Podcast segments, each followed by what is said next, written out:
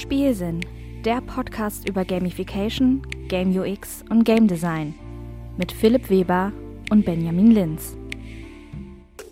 Ein Videospiel ist eine Lernerfahrung. In den ersten Minuten oder Stunden des Spiels geht es darum zu lernen, wie man spielt. Und bei der restlichen Erfahrung geht es darum zu lernen, wie man das Spiel meistert. Und oft auch darum, unterwegs neue Mechaniken zu erlernen. Und damit herzlich willkommen zu einer neuen Folge des Spielsinn-Podcasts. Hallo Philipp. Hi Ben. Na? das war gerade ein Zitat, was ich äh, vorgetragen habe äh, in äh, freier Übersetzung.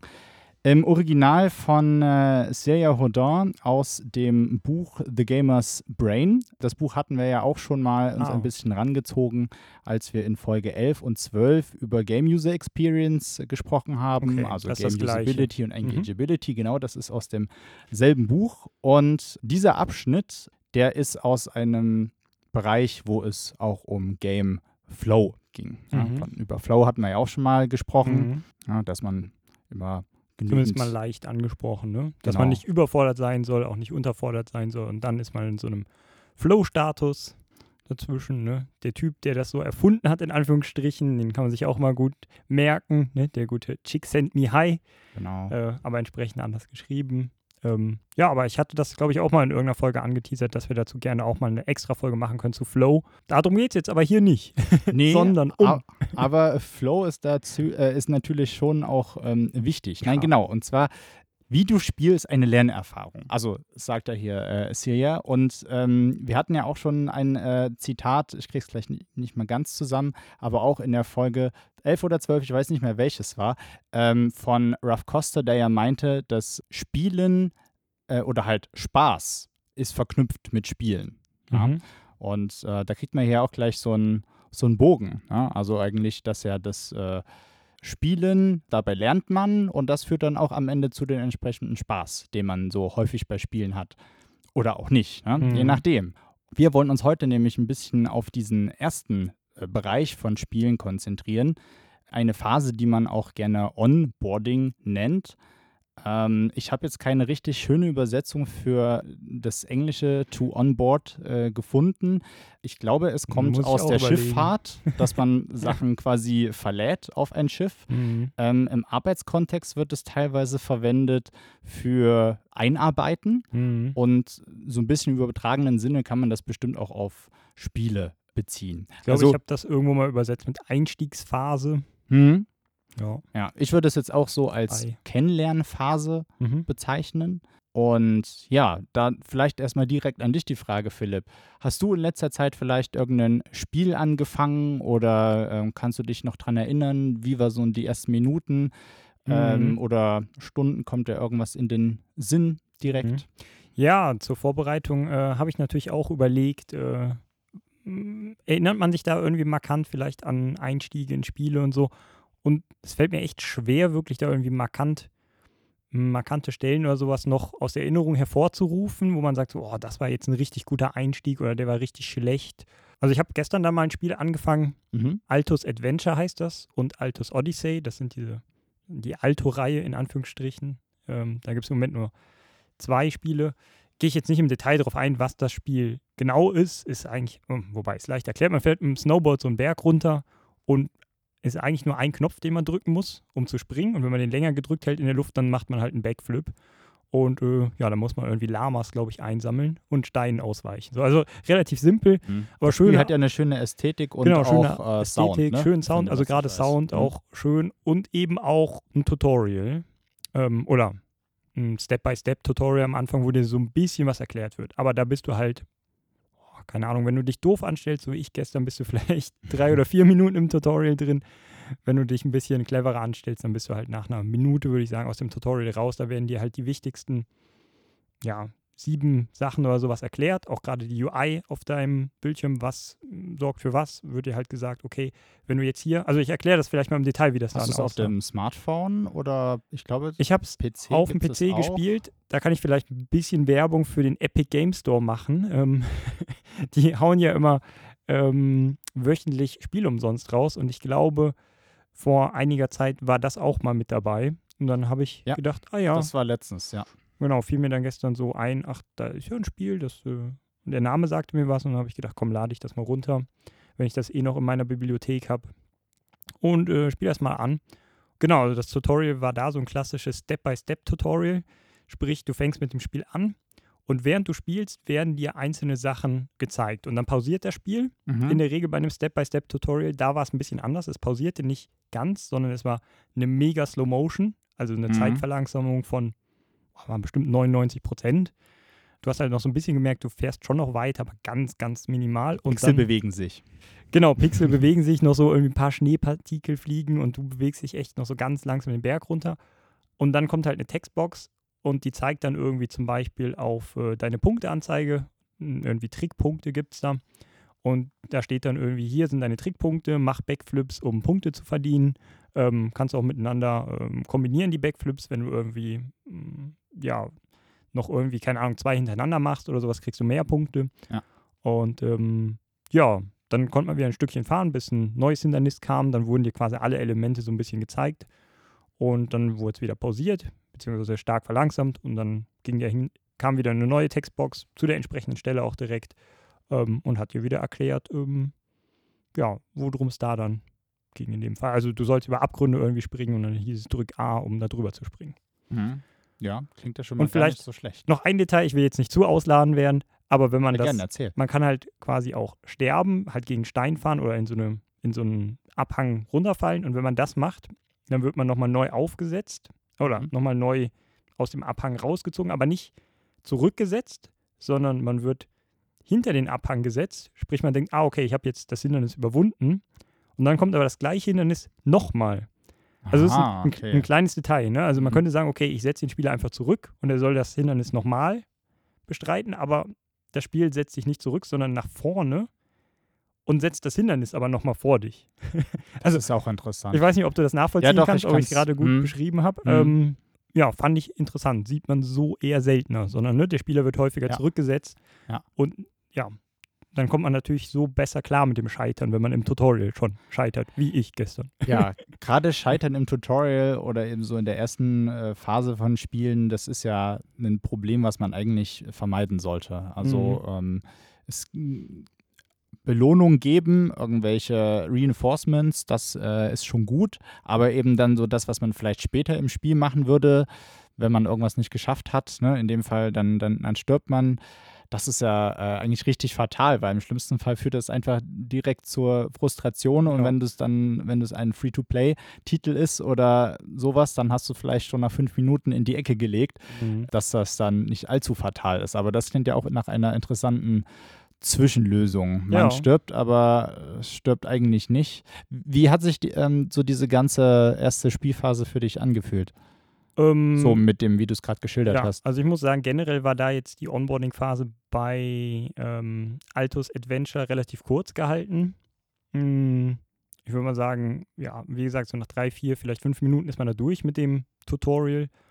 Ja, und dann spielt man das Spiel. Er hat immer wieder so Aufgaben und so. Wie gesagt, da gehe ich jetzt nicht ins Detail drauf ein. Ähm, ist quasi immer wieder das Gleiche. Also, nö, hat sich eigentlich gut angefühlt. Also, ja, ich habe danach das Gefühl gehabt, ich habe die Mechanik verstanden und ich Mhm. weiß, worum es geht. Und äh, ja, klar, man hat dann noch immer so ein bisschen, mh, also Neugierde wurde auch geweckt, dass ich so gemerkt habe, ah, okay, das und das gibt es vielleicht noch an Items oder sowas, die ich jetzt freischalten kann, wenn ich jetzt hier die Währung verdiene. Aber ich wusste, wie die Steuerung funktioniert und habe mich gewappnet gefühlt fürs Spiel.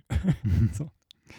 Wie ein gutes Tutorial oder eine Onboarding-Phase sein sollte. Also ich finde, die Ja. hat da gut funktioniert. Ja, das ist vielleicht äh, direkt ein guter Übergang. Ähm, was ist denn eine, eine gute Onboarding-Phase für dich? Oder auch nochmal äh, vielleicht zusätzlich, ähm, ist es ist Onboarding für dich ein Begriff, den du mit Tutorial gleichsetzt? Mhm. Oder gibt es da vielleicht noch einen Unterschied? Mhm. Also ich würde es nicht gleichsetzen. Also Onboarding ist begriffsmäßig würde ich mich da stark ähm, ja, am Yukai Chao orientieren, der auch sagt, Onboarding ist zwischen der Discovery-Phase und zwischen der ja, normalen Spielphase, er nennt es glaube ich Scaffolding-Phase.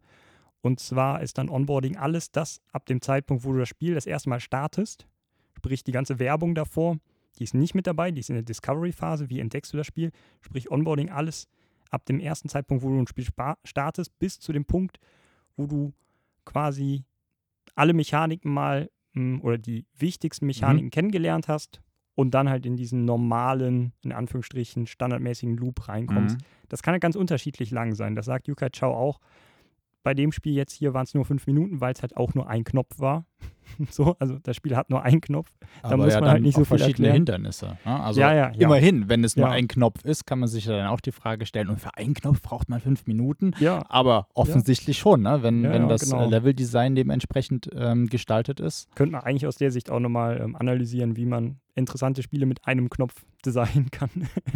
Aber gut, anderes Thema. Viele interessante Themen, Genau. die wir hier mal aufdecken. Genau. ja. Werfen mehr Fragezeichen auf, als wir beantworten, glaube ich. Aber das ist ja auch nicht schlecht. Ne? Schafft man viele schöne Anknüpfungspunkte.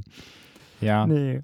Ja, nee, für mich ist das auch ähm, Onboarding eben, ich sag, sagte ja gerade schon, Kennenlernphase, so ähm, der erste Bereich ähm, des Spiels, gerade wenn man von User Experience spricht, ähm, meint das ja eigentlich auch ähm, so ein holistisches Bild, also nicht nur das Sp- oder wenn wir jetzt von Spielen reden, nicht nur das Spiel selbst, sondern eben auch die ganze Phase davor, auf das Spiel aufmerksam werden, vielleicht noch irgendwelche Trailer gucken, installieren, wenn man es installieren muss und Aber äh, das wäre für dich auch Onboarding, Trailer gucken und das ähm, davor? nee, das ist für mich nicht Onboarding, Okay, nicht. aber es ist schon Teil, was auch mit zu äh, User Experience gehört. Mhm. Ähm, und äh, genau, wie halt aber auch äh, die Phase danach, nach dem Spielen. ja. Mhm. Die Erinnerung, die man dann zum Beispiel hat äh, an das Spielen ähm, und äh, ja, die ja vielleicht dann auch Motivationen sein können, nochmal neu zu spielen, beispielsweise.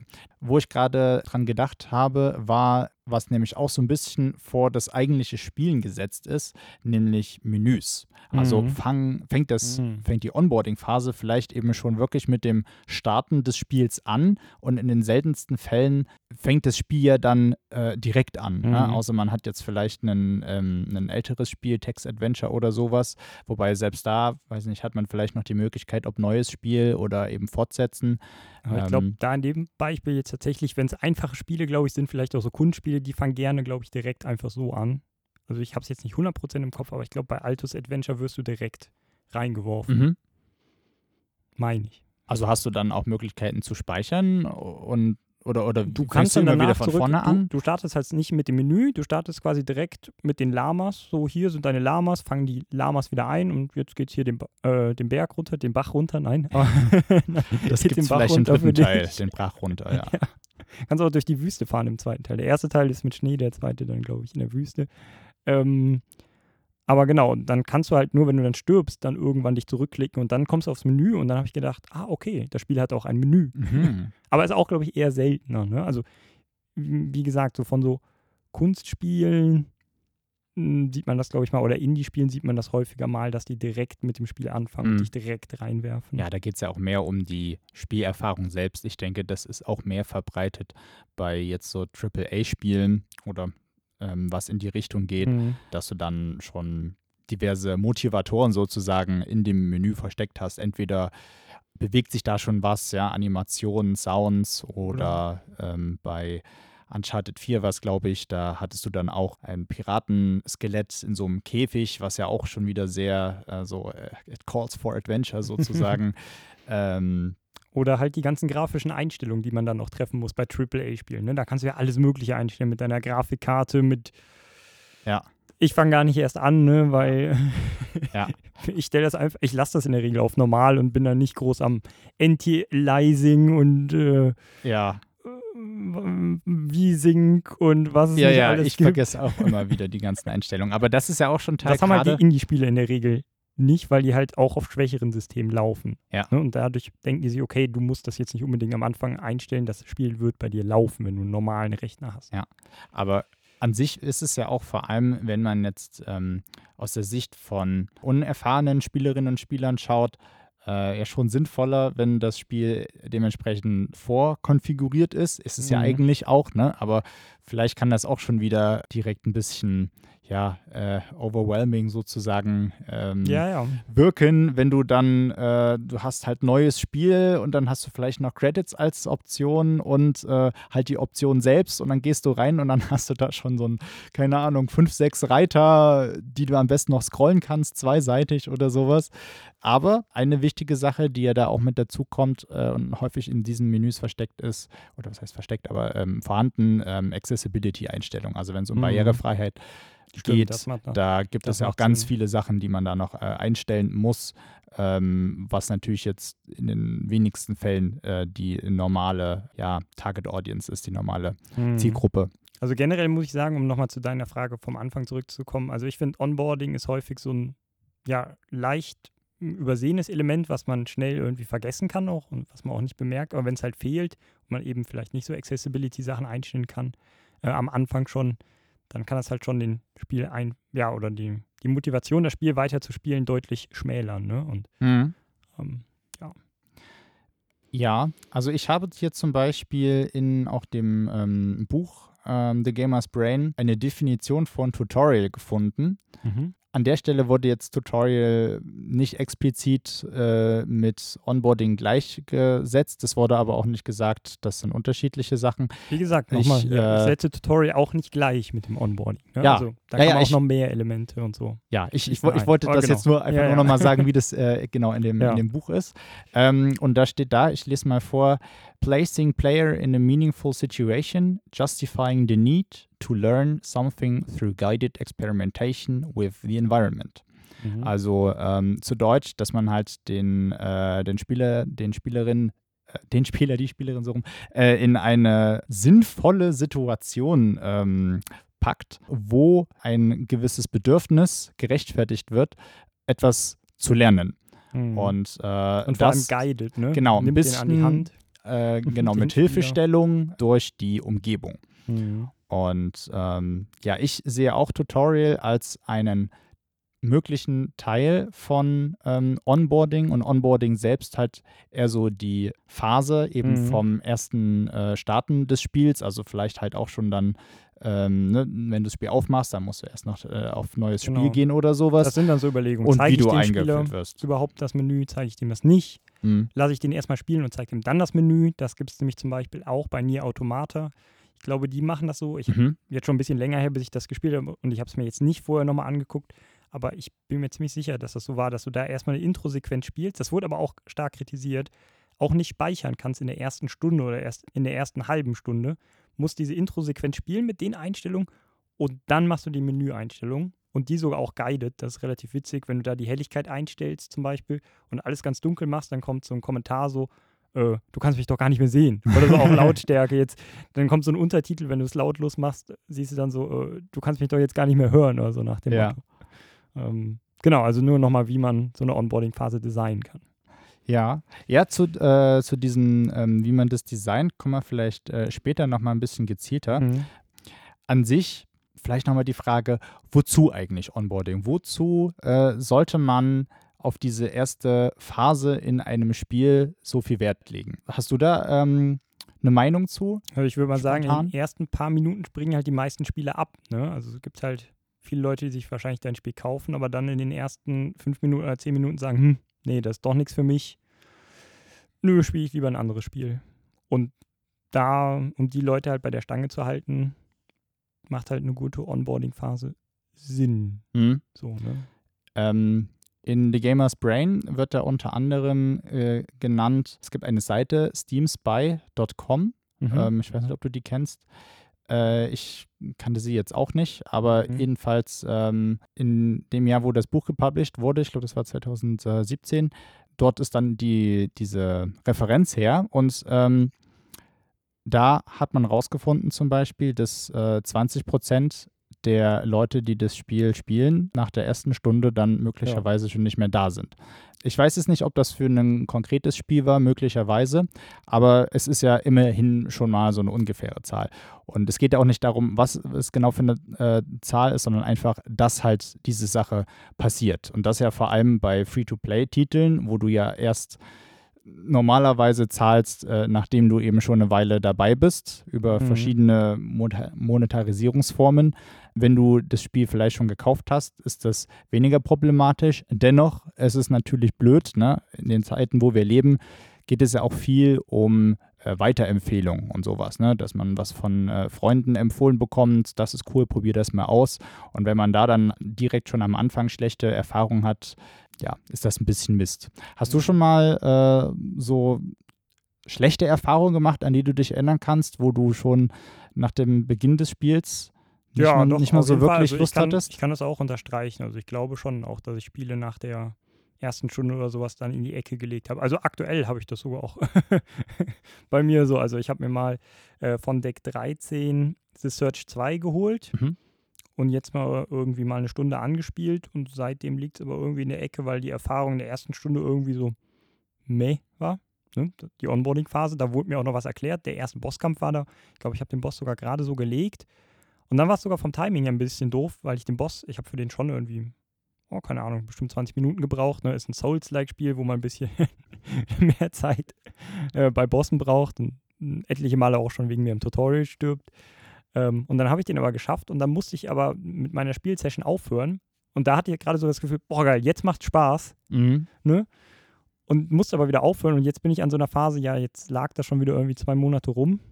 Jetzt muss ich eigentlich dann wieder, wenn ich wieder anfange, wieder komplett von vorne anfangen, weil ich halt wieder die Mechanics vielleicht vergessen habe und irgendwie.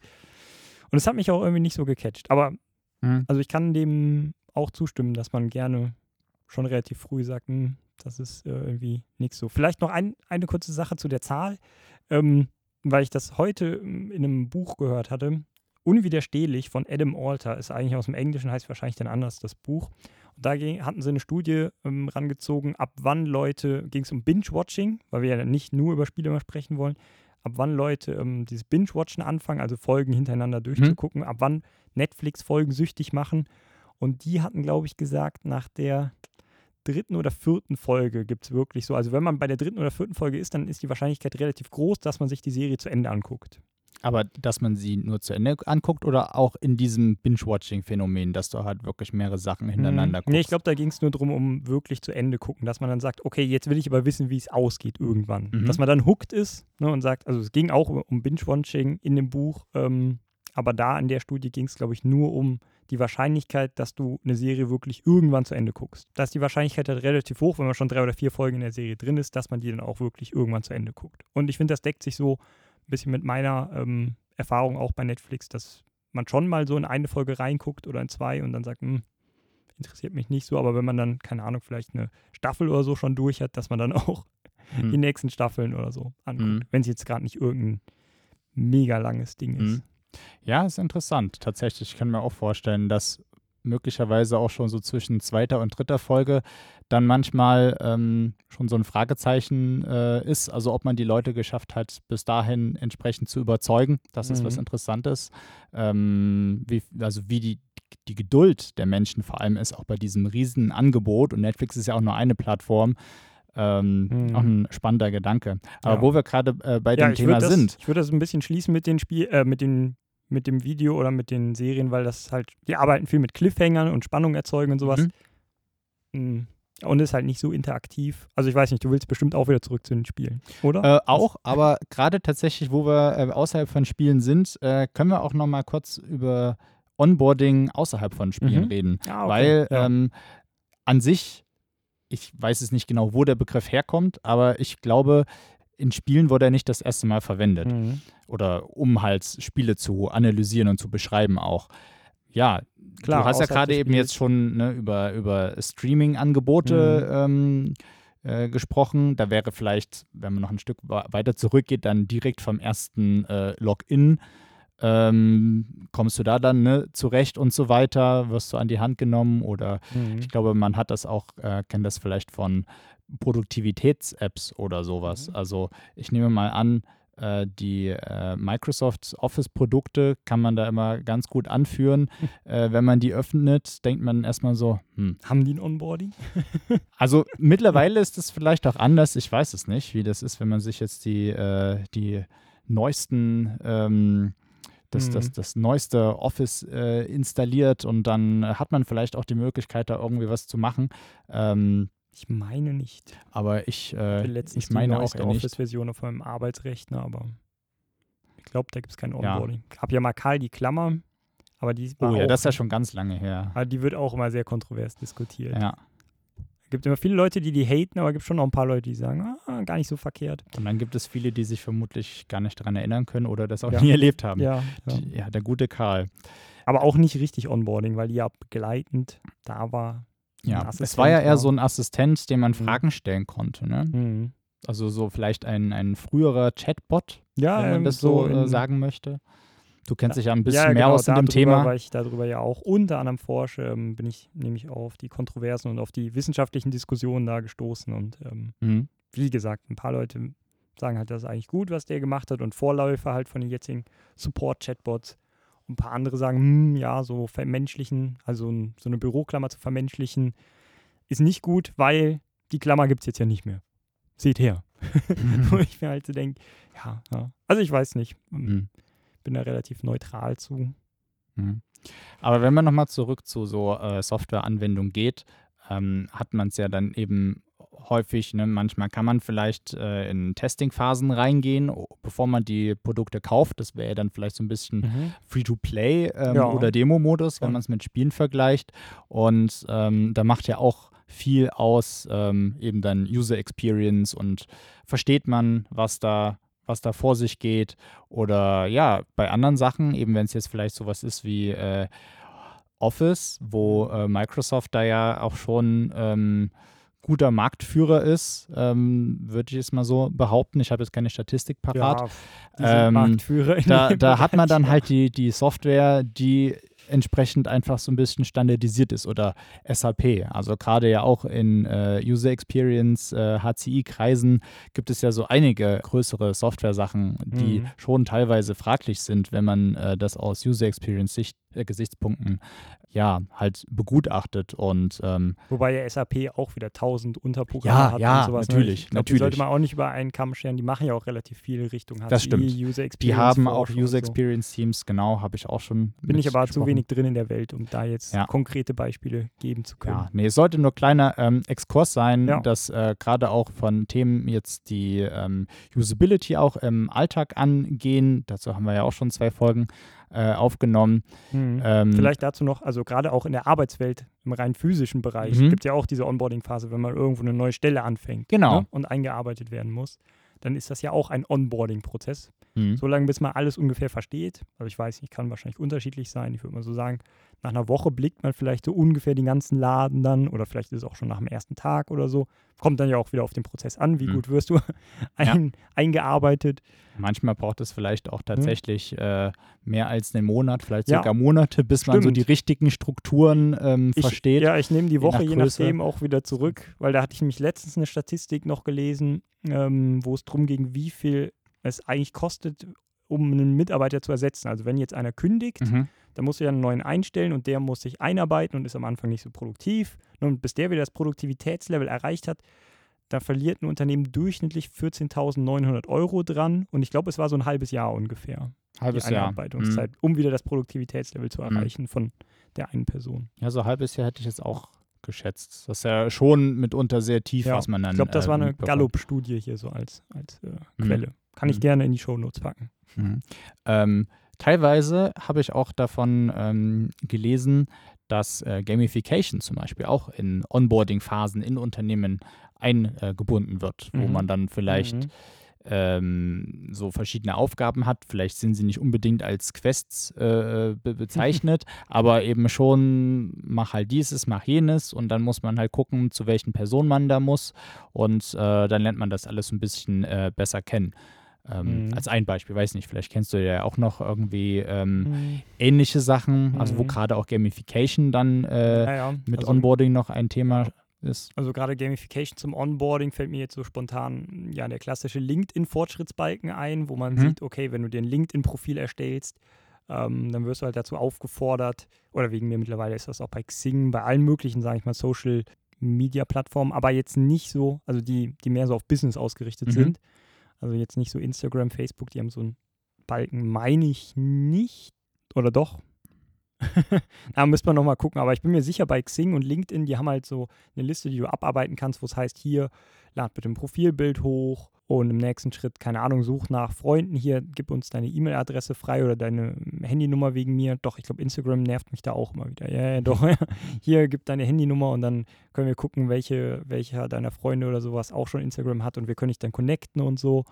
Und ähm, ja, ist halt wieder die Frage, wie breit man Gamification ähm, da ziehen will. Ne? Also da mhm. kann man halt wieder kritisieren, ja, hm, hm, hm ist ja eigentlich keine Gamification so, wenn man da nur so ein, eine, Liste, eine, ja, eine Liste abarbeitet und hm. aber ja, ist halt granulares Feedback, was man dann bekommt, ne? Und so Meilensteine, die man erreicht. Also es ist schon ja zumindest auch darauf ausgelegt, dass man die Aktion durchführt. Hm. Ja, noch kurz zum äh, eine andere Alltagssache, wo Onboarding ja eigentlich auch ständig immer passiert. So diese ganzen Dinge, die einem im Alltag begegnen, vor allem technische Artefakte, seien es eben, wie wir auch schon in den Alltags-Usability-Folgen angesprochen haben, Automaten, äh, ne, Ticketautomat ähm, oder irgendwelche anderen Dinge, ne, wie oft steht es, äh, passiert es, dass man erstmal da äh, steht und erstmal gucken muss, okay, wo, wo muss ich jetzt hier was machen? Ist, man findet ja schon häufiger, dass dann mit 1, 2, 3, 4 das gekennzeichnet ist und so, aber ähm, da hat man vielleicht auch schon unterschiedliche Erfahrungen gemacht. Ne? Das, also man wird jetzt beim Ticketautomaten vermutlich nicht so, äh, so eine tolle Experience in dem Sinne haben, weil am Ende muss ja. man ja Geld lassen. Ne? Aber, Aber bei, dem, bei dem automatischen Tankautomaten hatten wir ja mal in der Folge, haben ja, wir ja ausführlich ja. mal drüber gesprochen, da macht es ja durchaus Sinn bei Automaten, die jetzt irgendwie neuer sind, womit man noch nicht so viel zu tun hatte. Ja. Ne? Wenn jetzt vielleicht demnächst irgendwie Elektroautos weiter verbreitet sind, keine Ahnung, macht es vielleicht auch Sinn, da in den ersten paar Jahren mal eine Art Tutorial drauf zu haben, wenn das denn automatisch so mm. funktioniert. Ich bin kein mm. Elektrofahrer, aber mm. ich glaube, das geht auch relativ einfach, dass man nur so Kabel quasi reinsteckt im besten Fall. Aber ich habe auch schon davon gehört, dass es schon auch ein bisschen komplizierter sein kann. Ich weiß es Von nicht. der Bezahlung und so. Und, äh, hm. naja. Ein kleiner Nachtrag dazu vielleicht auch, äh, was mir gerade so einfällt, wenn auf Automaten äh, Displays vorhanden sind. Das, mhm. Also eigentlich ist, ich habe mal so, so nebenbei immer mal drauf geachtet, man findet kaum noch welche ohne Displays. Ich glaube, das hat was damit zu tun, dass halt die, die ganz alten, die vielleicht, wo nur der Betrag da stand, mhm. äh, wo du dann halt wirklich den, den, den Blick desjenigen, der halt davor steht, äh, noch mehr lenken musstest, kannst du das über den Bildschirm natürlich schon einfacher machen. Ja. Ne? Dann hast du da einen Punkt, wo Leute halt schnell hingucken und da kannst du ja. denen dann Schritt für Schritt sagen, mach das, mach das, mach das und äh, kannst theoretisch auch habe da jetzt keinen Automaten gesehen oder nicht so drauf geachtet, dieses ähm, Glowing Choice Element einsetzen, was der Yuka Chow in seinem Buch beschreibt. Und das sagt einfach nur aus, dass du halt ja eine Auswahl halt glowend machst, also Glowing Choice, eine Auswahl markierst, dass dann ein Button entsprechend leuchtet, hervorgehoben mhm. wird, wackelt, ähm, ja, wenn du mit der Maus vielleicht drüber gehst oder mit dem Controller, vibriert der Controller oder so, was auch immer, ne? dass du irgendwie so einen Button hervorhebst oder ein Element von, von deiner UI und das ist dann halt, ein, ja, bezeichnet man dann als Glowing Choice und damit kann man ganz gut halt die Aufmerksamkeit halt lenken. Ne? Mhm.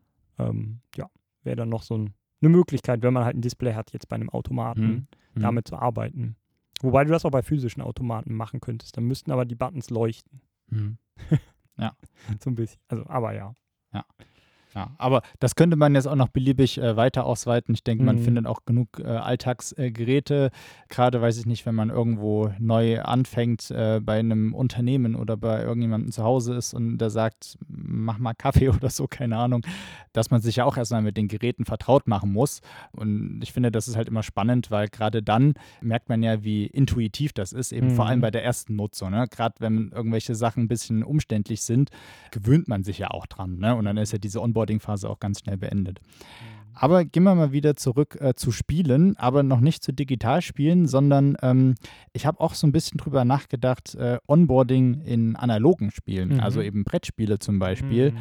Ähm, weil da ist es ja so das typische, du liest Anleitung halt eine Anleitung. Ja. Ne? Da gibt es mhm. ja auch dann wieder verschiedene Qualitäten von Anleitungen. Die sind, also ich glaube, wenn man die Anleitungen heutzutage vergleicht, sind die generell auch ähm, besser im Sinne des Verstehens und Missverständnisse ähm, vorbeugen aufgebaut, als ähm, wie das jetzt früher war. Ne? Beispielsweise, äh, ich hatte auch mal in Vorbereitung auf die Alltags-Usability-Folge dann ganz alte Monopoly-Spielanleitungen mm, noch gesehen. Okay. Und wenn man das vergleicht mit der Monopoly-Spielanleitung, wie sie heute ist, die halt auch noch viel mehr natürlich Bilder einsetzt mm. und das noch ein bisschen ja, schöner aufbaut, Genau. Also wäre das ein Punkt, Anleitung lesen, aber Anleitung lesen hat man ja eigentlich auch häufig nicht so Lust drauf, die wenigsten. Und ich glaube, das ist auch ein Punkt, ähm, den ich ganz spannend finde bei Brettspielen, weil es gibt ja zum Beispiel Menschen, die sagen, sie spielen nicht so gern.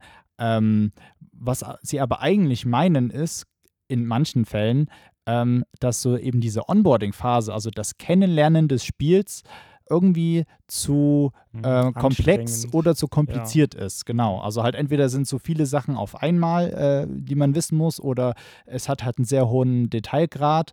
An der Stelle danke an Pixel Discourse für die Aufklärung, äh, was der Unterschied zwischen den beiden Sachen ist. Genau.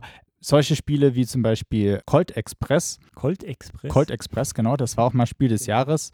Mhm. Also Colt vom Revolver. Genau, genau. Also du, du, du bist auf einem äh, Zug und äh, springst auf dem Zug hin und her, mal nach vorne, nach oben, unten, kannst schießen, äh, andere Banditen hauen und so weiter und so fort. Und die, die Spielmechaniken dort, äh, auch der äh, Game Core Loop, der ist eigentlich äh, relativ simpel, aber bevor du mit dem Spiel anfangen kannst, musst du halt gefühlt eben erstmal wissen, was sind denn jetzt, äh, also was gibt es alles für Karten, was gibt es alles für Spezialfähigkeiten. ne? Wenn du verschiedene Charaktere hast, kommt jeder noch mit äh, einer Spezialfähigkeit um die Ecke. Und Mhm. sowas hat man ja auch bei äh, mehreren Spielen. Und ich glaube, gerade das ist dann schwierig, auch wenn die Spiele halt selber ganz einfach oder relativ einfach sind, aber du erstmal wirklich so die komplette Anleitung lesen musst.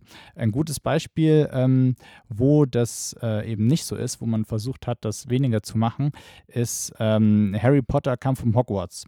Das ist ein äh, Deckbuilding-Game, wo man also mit einem Startdeck anfängt und durch verschiedene Aktionen kriegt man dann mehr Karten dazu und das spielt halt im Harry Potter-Universum. Man hat dann noch verschiedene Ressourcen und so weiter, aber da haben die es versucht, die Anleitung so aufzubauen, dass du quasi äh, du packst aus, wird halt angezeigt, wo du was hinpackst und dann Mhm. kannst du aber so stückweise einfach spielen. Ähm, und äh, beispielsweise gibt es dort auch, äh, ich nenne es jetzt einfach mal Kampagnen. Es ist dort halt, glaube ich, einfach nur Spiel 1, Spiel 2 und so weiter genannt. Aber du kriegst auch mit jedem Spiel ähm, mehr Spielmaterial und ähm, mehr Regeln. Irgendwann kommen noch Würfel dazu Mhm. und so weiter. Interessant. Genau. Wir sind aber noch im analogen Spiel, ne? Ja, ja, genau. Das, klingt das, so das ist tatsächlich digital, ne? analoges Spiel, aber ich Witzig. könnte mir auch vorstellen, dass die, dass so ein bisschen Inspiration auch aus dem digitalen Bereich Mhm. da kommt. Und Mhm. beispielsweise wird auch direkt gesagt, glaube ich, wenn man schon mal Deckbuilding gespielt hat, kann man direkt mit Spiel 3 anfangen. Ich kann Ah. mich jetzt nicht mehr genau erinnern, was in 1 und 2 dann beigebracht wurde, aber ähm, das fand so ich auf jeden sie Fall. ihre Karten. Ja, nee, ich glaube, da, so weit ging es tatsächlich nicht. Das waren dann schon die Vorerkenntnisse, die du mitbringen musstest. Aber äh, das fand ich auf jeden Fall sehr cool, das so aufzubauen. Und dann habe ich mir auch äh, noch überlegt, ne, das ist vielleicht so ein Aufruf an äh, Brettspiel-Designerinnen und Designer. Vielleicht kann man ja irgendwie so Onboarding-Proberunden machen, wo Mhm. man halt auch einfach nur die Anleitung äh, hernimmt und macht halt, was da steht. Und dann wird einem Mhm. wirklich währenddessen äh, man kann ja auch mit offenen Karten spielen oder was man auch immer man an Spielmaterial hat. Und äh, dann wird einem da so stückweise äh, werden einem die Sachen erklärt. Denn das findet man ja auch immer mehr bei digitalen Spielen, um jetzt quasi mal Mhm. wieder den, Bogen den, zu schließen. den Bogen zu schließen, genau, wo es ja auch, äh, häufig sehr intuitiv sein soll. Und wer hat halt heutzutage Lust, äh, noch ja, Textblöcke über Textblöcke zu lesen oder gefühlte hundertmal Ja. halt weiterzudrücken, bis du dann mal eine Aktion machen kannst, die sich von ähm, Lesen und halt weiterdrücken unterscheidet. Bei digitalen Spielen gibt es quasi so, so mehrere Phasen laut äh, Celia Hodin, die man da ähm, beachten kann, wenn es um Onboarding geht. Und Mhm. zwar hat man da zum einen so eine Discovery-Phase. Also sie unterteilt jetzt Onboarding. Sie unterteilt Onboarding, aber weniger, so wie ich es verstanden habe, weniger im Sinn von, man hat jetzt Schritt 1 und der wird fertig gemacht und dann ist Mhm. Schritt 2 und der wird fertig gemacht und dann ist Schritt 3, sondern ich finde, ähm, das, was ich für mich da rausgezogen habe, das sind so parallele Sachen, die Okay. mehr oder weniger Ja, stattfinden. sonst. sonst Genau, nämlich zum Ja. einen hast du ähm, Discovery, dann das eigentliche Teaching Mhm. und das dritte war dann die äh, Immersion, die Immersion.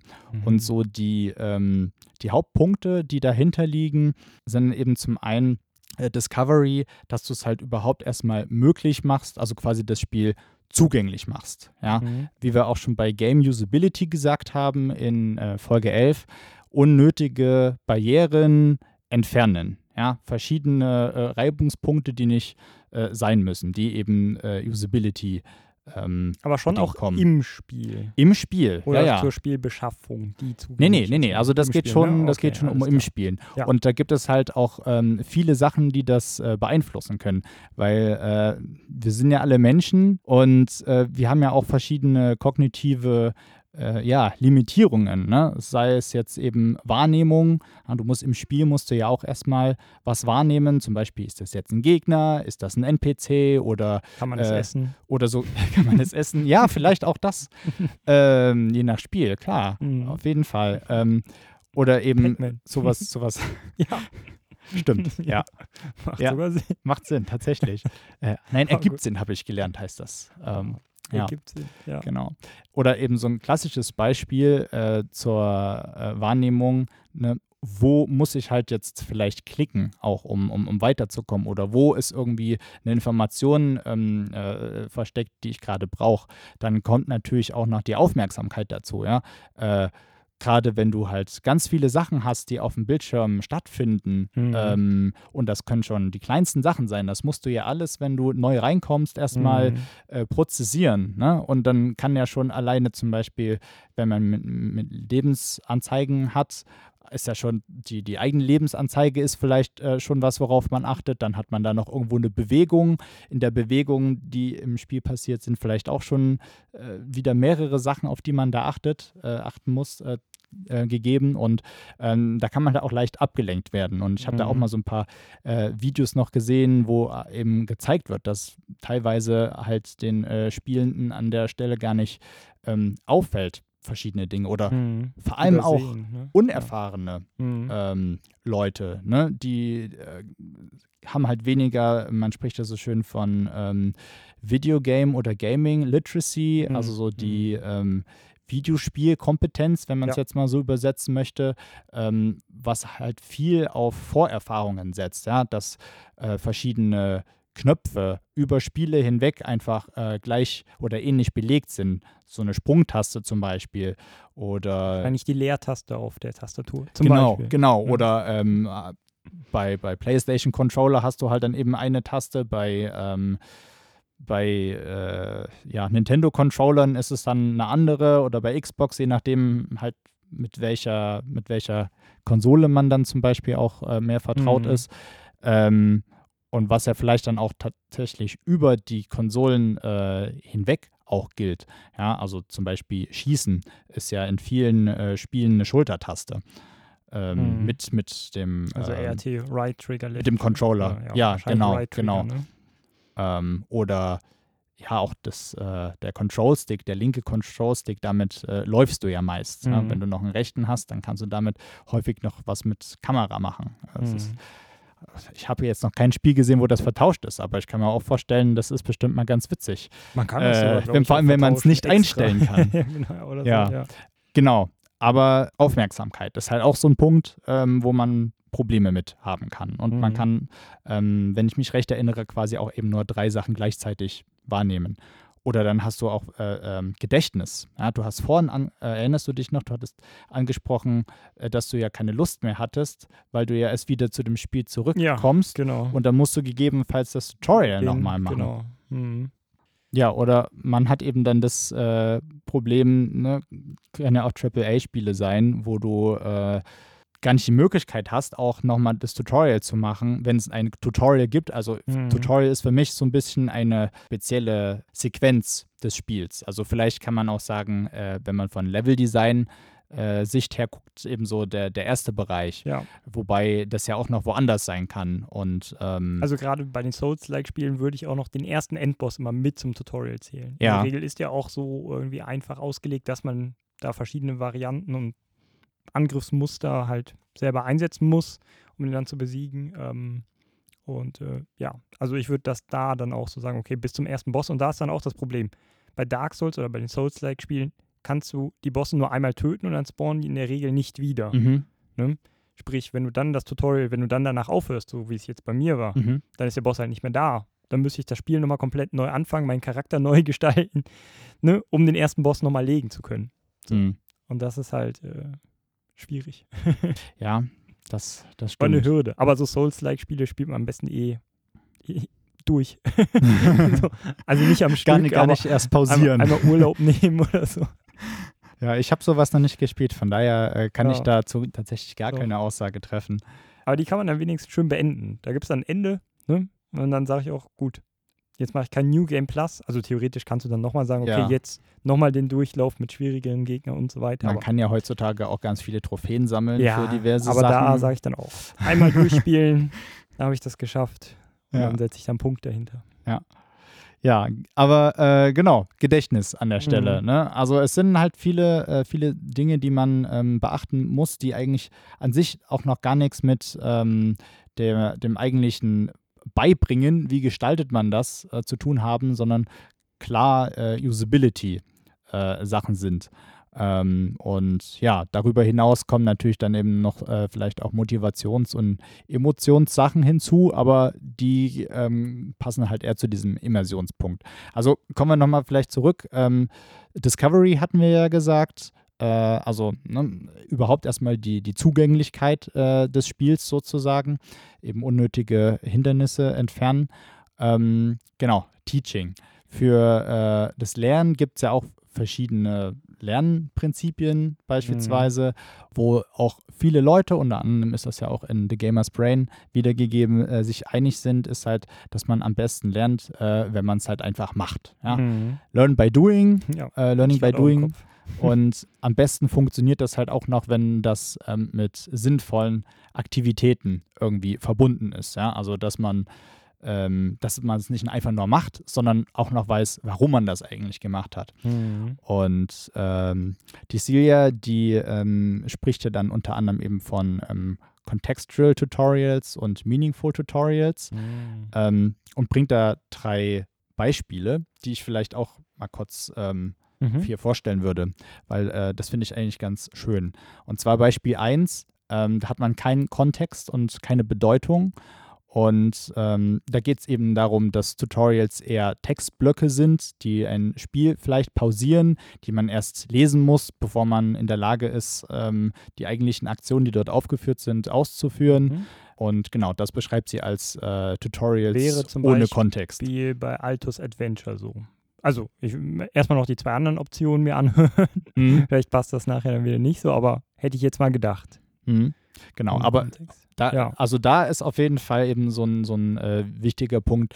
Die äh, Spielerinnen und Spieler können halt nicht lernen, ähm, während sie Dinge tun, sondern sie mhm. sind quasi eigentlich schon gezwungen, ähm, davor äh, mehr oder weniger zu äh, lernen. Und das führt ja auch zum Beispiel, wenn man jetzt auf diesen äh, Discovery-Punkt zurückgeht, äh, im Bereich Memory zu Problemen. Ne? Du kannst ja auch gar nicht so viele Sachen lernen äh, merken, wenn da so, äh, wenn da so viel steht. Ne? Und dann bist du überfordert, dann bist du frustriert und hast keine Lust mehr. Okay. Also mehr so ein abgeschlossener Raum oder was zum. Nicht unbedingt ein abgeschlossener unbedingt. Raum, ja. aber ich glaube, wenn wir halt dieses Beispiel mit, wir haben jetzt hier Textfelder, ähm, die muss man klicken und erst dann kann man die Aktion machen, nehmen, mhm. ähm, ist das so das, was sie hier meint als klassisches Beispiel, kein Kontext, ähm, keine Bedeutung.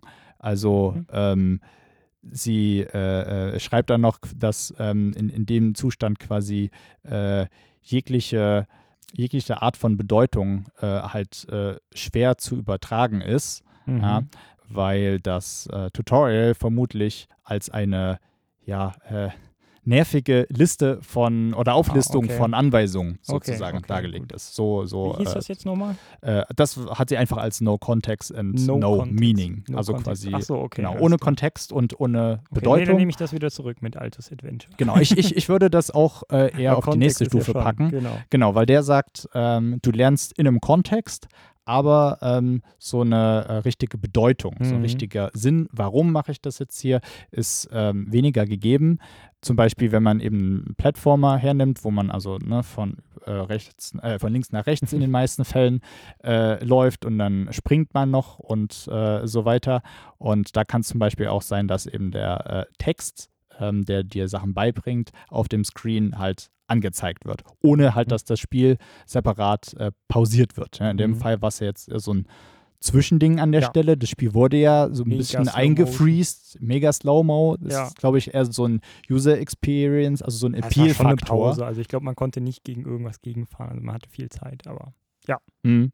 Aber du hast dann eben ne, die, deine Instruction, du, du sollst halt die Taste drücken, um zum Beispiel zu, äh, zu springen. Mhm. Aber ähm, ja, vielleicht gibt es halt noch gar keinen Grund zu springen. Ja, also wenn wir jetzt das dein Beispiel nehmen, ich weiß es nicht, wie es da war. Ähm, wurden dir dann die entsprechenden Tipps direkt vor den entsprechenden Ja, Hindernissen so. gegeben? Oder Genau, da war das ganz kontextbezogen halt. Ne? Da Mhm. stand dann irgendwie, fährst du an so einem Warnzeichen vorbei und dann wird das Spiel gestoppt und da heißt so, ah, hier, wenn so ein Warnzeichen kommt, dann kommt demnächst hier eine Sprungschanze.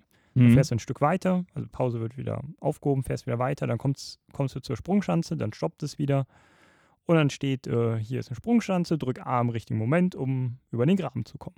Mhm. Und dann geht es wieder weiter. Ja, dann, dann passt das ja eigentlich auch schon eben noch mehr in die äh, Ebene, wo du sowohl einen Kontext als auch eine Bedeutung hast. Ach so, das wäre dann die dritte Ebene. Genau, das wäre dann die dritte Ebene, Mhm. denn ähm, da kann man auch das Beispiel eben von gerade eben nehmen, ähm, ne, ein Plattformer und ähm, du hast aber jetzt, also wir hatten vorher die Sache, wo einfach nur da steht, äh, drück halt X, um zu springen. Und wenn aber jetzt nicht wirklich was da ist, wofür du das sinnvoll benutzen kannst, Mhm. Wäre es halt Mhm. eben keine Bedeutung. Und die Bedeutung kommt dann dazu, wenn du zum Beispiel eben siehst, vor dir ist höher gelegen irgendwo beispielsweise eine Kiste oder wo du halt hin möchtest, was du halt gerne haben möchtest. Mhm. Und da hast du ja dann die Motivation, dorthin zu kommen. Mhm. Das ist in dem äh, Fall Okay. gemeint. Also gibt es einmal No Kontext und No Meaning und Kontext und Meaning. Genau, sozusagen. Mhm. Also das sind jetzt hier als, als Beispiele äh, gebracht. Ich glaube, es gibt auch so ein paar Sachen, die vielleicht so ein bisschen dazwischen fallen oder wo Mhm. man eben diskutieren kann, ah, ist das jetzt Bedeutung, ist das Gerade nicht? Bedeutung. Ich hatte aber- nämlich Hm? Meaning eher so vom Yukai Chao wieder interpretiert und hätte, Mhm. war so auf dem Trip Epic Meaning and Calling, also dem Nutzer dann wirklich ein Gefühl zu geben, was wirklich Sinnvolles zu machen mit seinen Aktionen in der Welt im Tutorial. Und das sagt halt zum Beispiel Yukai Chao, man sollte halt schon so dieses Spielelement ja, der Narration, der Story schon versuchen mit reinzudrücken und zu sagen, hey, das, was du jetzt machst, das hat irgendwie Auswirkungen auf die Story vielleicht auch oder den, den Nutzer vielleicht, wenn man jetzt auch wieder Netflix-Serien denkt, mit Cliffhangern irgendwie catchen, den Mhm. schon so richtig in die Story mit, mit reinzieht. Und das, deshalb war ich schon die ganze Zeit so früh dran bei mm, Altus Adventure, da ich Mhm. gesagt habe, ah, da fehlt vielleicht Meaning, weil es halt nur ein Plattformer ist. So. Also dein Meaning ist irgendwie, sammel die Lamas ein. Aber es gibt unendlich viele Lamas, so. Keine Ahnung, never-ending Story anscheinend, so. Und das ist Ja. halt keine Story, die mich dann catcht oder wo ich dann das Gefühl habe, boah, Ja. epic. Ja, ich kann vielleicht auch gleich dann noch ein Beispiel äh, vorstellen, was ja auch in dem ähm, Buch genannt wird. Ähm, weil sie geht dann auf jeden Fall äh, weiter und wird auch noch an anderen Stellen, ähm, also die, die Sachen, die ich hier gerade bringe, sind auch aus mehreren Stellen Mhm. des Buches. Und ähm, da wird Stücke aufbereitet. quasi, quasi. Und die wichtigsten. Sachen immer wieder auch äh, wiederholt Connected. und Ja. genau das Beste quasi präsentiert. Und ähm, sie spricht halt auch äh, von einem Onboarding-Plan. Das haben wir, glaube ich, auch schon mal in einer früheren Folge äh, Alltagsusability äh, so ein bisschen angeteasert. Und ähm, da geht es quasi darum, dass du dir halt erstens frühzeitig, ja, es ist wichtig, dass du dir frühzeitig Gedanken machst ähm, über Onboarding, weil je später du das machst, desto wahrscheinlicher werden es dann halt doch nur irgendwelche Text, Text-Messages, äh, Textblöcke, die du einbaust. Äh, Aus der dann, Sicht eines Designers. Aus der Sicht, machen, ne? ja. ja sind wir da. Genau, ja, genau. Mhm. Äh, genau, das ist das Design-Sicht, genau. Mhm. Und dass du dir halt eben überlegst, erstens, was sind deine Core-Game-Sachen? Was sind die Hauptmechaniken, die du im Spiel brauchst?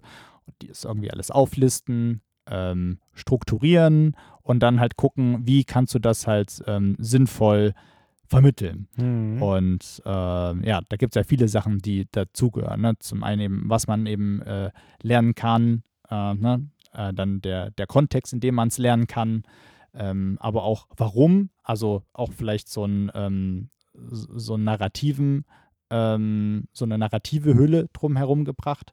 Äh, ich bringe gleich noch Beispiele, dann wird das noch ein bisschen Mhm. deutlicher, die dann halt so ein bisschen priorisieren und so weiter äh, und in eine bestimmte Reihenfolge bringen. Also ein Onboarding-Plan, dass du halt ganz genau weißt, äh, wenn ich von dem Spiel keine Ahnung habe oder mit dem Spiel anfange, muss ich verschiedene Sachen wissen, damit ich quasi in dem normalen Game Loop zurechtkomme und diese Sachen ähm, lernt, äh, lernt man dann. Ja? Also wir, äh, ich hatte es, ich weiß gar nicht, ob wir das in der Mario Kart Folge auch besprochen hatten oder ob das ähm, woanders war, aber äh, ich wiederhole es sonst einfach nochmal, wenn wir unser Mario Kart Beispiel nehmen.